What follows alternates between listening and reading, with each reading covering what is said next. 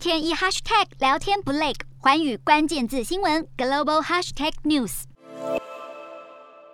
之前，美国食品药物管理局 FDA 批准五十岁以上民众施打第四剂新冠疫苗，而高龄七十九岁的拜登总统就因为身边频繁出现确诊者，在三十号也接种了第四剂疫苗。并启动了一站式的官方网站，提供民众相关讯息。拜登呼吁国会尽快通过对抗新冠疫情的数十亿美元预算案，否则可能无法获得足够疫苗。而有卫生专家点出，秋天寒冷的天气恐怕会加快传染速度，五十岁以上民众可能都得接种第四剂，甚至是第五剂疫苗。根据美国 CDC 数据，更具传染性的 Omicron 新冠变种病毒亚型 BA.2，现在已经成为美国主流的新冠病毒，占比将近百分之五十五。BA.2 对亚洲洲人来说一点都不陌生，因为中国现在这波严重疫情，同样也是因为 BA.2 亚型快速肆虐，这种变异株的威力在亚洲特别明显。根据路透社统计，亚洲总病例累计数已经在三十号突破一亿例，其中有百分之八十六是感染 BA.2 变异株。最近几周，南韩、中国、越南等亚洲国家都出现大量感染 BA.2 的病例。虽然致死率较低，但是因为现有疫苗对抗 BA.2 效果也同时较低，所以民众不论有没有接种过疫苗，都还是有染疫风险。